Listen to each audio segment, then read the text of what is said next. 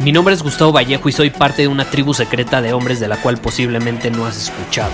Somos hombres de acción más que de palabras, expresamos nuestra verdad aun si el mundo no está de acuerdo con ella. Invertimos en nosotros mismos todos los días y le damos la bienvenida al riesgo. Nuestra motivación es diferente a la de la mayoría. ¿Por qué? Porque jugamos para ganar en lugar de jugar para no perder. Juntos estamos creando un nuevo imperio y nuestra más grande batalla es en contra del príncipe, la mediocridad y de los condicionamientos que la sociedad, los medios y la televisión han impuesto para quitarle a los hombres su poder personal. Si le preguntas a las personas normales, a la sociedad y a las escuelas, te dirán que estamos locos y que somos rebeldes. Y sí, tienen razón. Estamos locos, somos rebeldes, pensamos diferente y por eso el futuro nos pertenece. Somos hombres superiores y estos son nuestros secretos.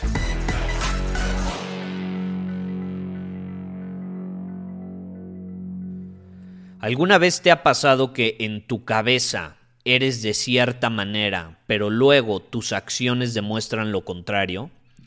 No lo sé, igual y en tu cabeza eres alguien inseguro, alguien tímido, pero luego vas a una reunión social y tus acciones demuestran lo contrario y hasta tus amigos te dicen, güey, tú no eres tímido, te la pasas interactuando con los demás, haces reír, fluyes, no es como que reprimes tus opiniones, no, no, no reprimes tu energía, no es como que te quedas callado todo el tiempo. Eres alguien sociable. Ah, pero en tu cabeza tú por alguna razón o alguna inseguridad te sientes tímido, te sientes inseguro. No sé si te ha pasado. A mí me pasó muchísimo en diferentes cosas, tanto con esta parte de que yo me consideraba tímido pero realmente no lo era, tanto también como por ejemplo con la paciencia.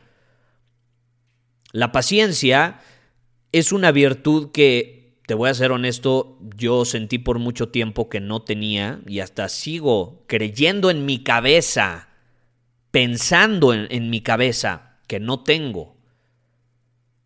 ¿Por qué? Porque durante muchos años yo me, yo me he dicho a mí mismo, a ver, yo soy impaciente, soy alguien, y sí es la realidad de que soy alguien con una energía muy intensa y quiero que las cosas sucedan ya. Me gusta vivir con urgencia, me gusta vivir con fechas límite, me gusta vivir de esa manera, tanto para mí como para los demás. Me gustan resultados rápidos.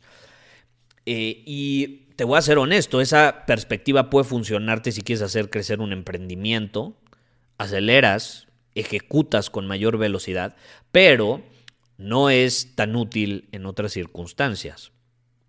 Entonces, me puse a pensar, a ver, si yo quiero ser más paciente, ¿realmente ¿Importa lo que pasa en mi cabeza o importan más mis acciones? Porque a lo largo de toda mi vida, y no sé si te ha pasado, yo me juzgaba por mis pensamientos, a veces incluso más que por las acciones que tomaba. Me empecé a juzgar mucho más por mis pensamientos que por las acciones que tomaba. Y eso no es muy real. Eso no es muy real. Porque, a ver, si la filosofía que tenemos aquí en este podcast es que somos hombres de acción más que de palabras, significa que deberíamos de juzgarnos más por nuestras acciones y no tanto por nuestras palabras ni por nuestros pensamientos. Nuestra cabeza puede ser un desmadre, pero si nuestras acciones demuestran contundentemente el tipo de persona que somos, da igual lo que pase por nuestra cabeza. ¿Estás de acuerdo? Da igual. Es como por ejemplo, alguien puede decir, soy muy honesto, soy alguien muy honesto. Pues felicidades, güey, pero si yo no tengo evidencia de que eres una persona honesta, o cuando te pongo en una situación donde podrías ser o no ser honesto, y eliges el camino de la deshonestidad, pues me vale madre lo que tú digas o, o, que en tu cabeza te percibas como alguien honesto. Tus acciones demuestran que no eres honesto, ¿estás de acuerdo? Ahora, tú te puedes percibir de cierta manera, pero tus acciones demuestran lo contrario. Es como la lealtad, ¿no? Y lo mismo sucede con la lealtad. Tú puedes decir, ay, yo soy alguien leal. Sí, güey, muy chingón, eres alguien leal, pero pues no tienes opciones. No, no hay tentaciones en tu vida. ¿Cómo sé que eres leal? No, no voy a saber si eres leal hasta que no tengas una tentación frente a ti y elijas la lealtad. tienes una tentación frente a ti, tu pareja está en su casa, ¿qué vas a elegir? ¿Te vas a dejar llevar por la tentación o vas a elegir la lealtad? Incluso grabé un episodio sobre este tema. Ay, muchos hombres dicen, yo soy leal. Sí, güey, dices que eres leal, pero no tienes opciones. ¿Cómo vas a ser leal si no tienes opciones? Más bien eres alguien sin opciones. Para ser leal debes tener opciones. Debes tener la posibilidad de elegir entre serlo y no serlo. Si no tienes opciones, ¿cómo carajo sabes que eres leal? Tus acciones determinan todo, no lo que pasa por tu cabeza. Entonces, por ejemplo, como te decía, yo me considero alguien impaciente, soy alguien impulsivo, pero dije, ok, sí, soy alguien impaciente, puedo sentir esta impaciencia en mi cuerpo, en mi cabeza. Me considero alguien impaciente, pero ¿qué pasaría si elijo actuar como alguien paciente? Incluso si en mi cuerpo siento esta casi casi ansiedad de puta quiero que se haga ya lo antes posible. Pero ¿qué pasaría si en momentos donde sé que eso no me va a ayudar, actúo de una manera diferente? Incluso, repito, si me siento y pienso de forma impaciente. Y entonces, aunque no lo creas, cuando comencé a actuar como alguien paciente, me empezaron a percibir de esa manera. ¿Por qué? Porque las acciones generan pruebas. Y tú lo que quieres son pruebas. Pruebas que demuestren de forma irrefutable de que te estás convirtiendo en el hombre que quieres ser o que estás desarrollando las características que quieres tener. Puedo yo no sentirme paciente, pero si actúo con paciencia, voy a ser alguien paciente. Esa es la realidad.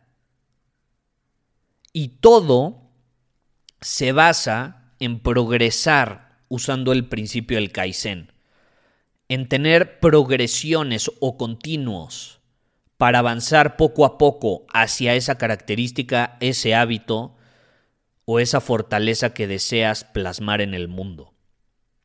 Porque poco a poco te vas a ir dando cada vez más pruebas a ti mismo de que eres capaz de tener esa característica. Y cuando yo empecé a actuar con paciencia, sin importar cómo yo me percibía en mi cabeza, empecé a recibir pruebas. Y las personas me empezaron a decir, güey, agradezco tu paciencia, en serio, muchísimas gracias. Gracias por aceptar mi proceso, gracias por ser paciente conmigo.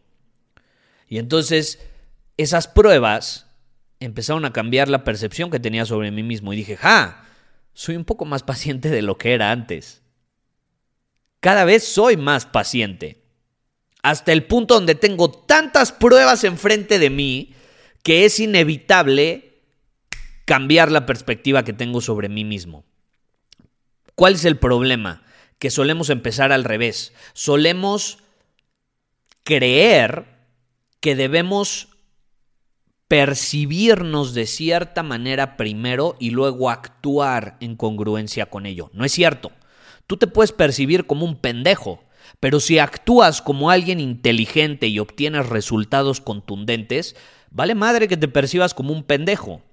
Los resultados ahí están. Y a veces van a ser tan contundentes que va a ser inevitable que te comiences a percibir como alguien más inteligente. Yo siempre lo he dicho y no sé ya cuántas veces lo he repetido en este podcast, es más fácil actuar hacia una nueva forma de pensamiento que pensar hacia una nueva forma de acción. Es por eso que yo te digo en este episodio, júzgate por tus acciones, no por tus pensamientos.